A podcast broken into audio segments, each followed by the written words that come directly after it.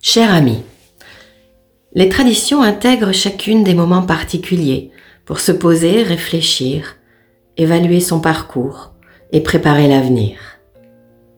Que ce soit Noël ou Pâques dans la tradition chrétienne, les autres religions ont aussi leur propre temps, un temps pour soi. D'ailleurs, c'est un nom courant parmi les associations de yoga et c'en est devenu une expression à part entière. Un temps pour soi. Oui, juste pour moi. Mais que faire de ce moment? Simplement un temps de réflexion et de recherche, un temps de rien, un temps de vide, un temps de paresse. Un temps de paresse comme le poème de Saint-Amand de 1631. Accablé de paresse et de mélancolie, je rêve dans un lit où je suis fagoté, comme un lièvre sans eau qui dort dans un pâté, ou comme un Don Quichotte en sa morne folie. Là, sans me soucier des guerres d'Italie, du comte palatin ni de sa royauté.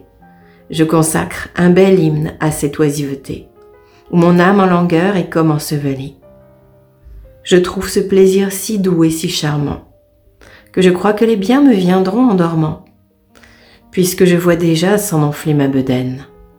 Et je hais tant le travail que les yeux entr'ouverts, une main hors des draps, cher Baudouin, à peine, ai-je pu me résoudre à t'écrire ces vers. Oui, ça c'est une forme de paresse. On la trouve aussi dans un manifeste un peu plus politique, Le droit à la paresse de 1883, Paul Lafargue.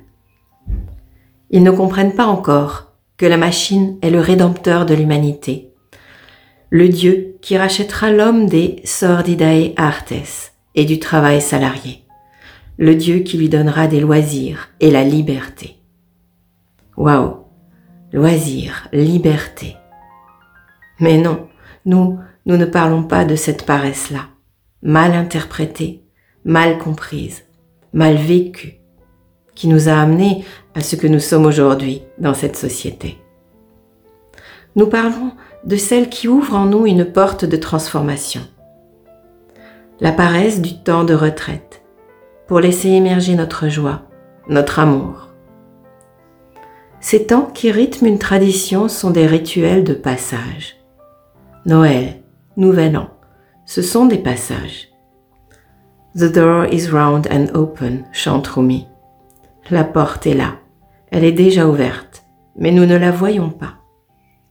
Nous ne la voyons pas parce que nos yeux ont oublié de croire à l'imaginaire, à l'invisible à la féerie, alors même que nous avons tant besoin de croire en quelque chose.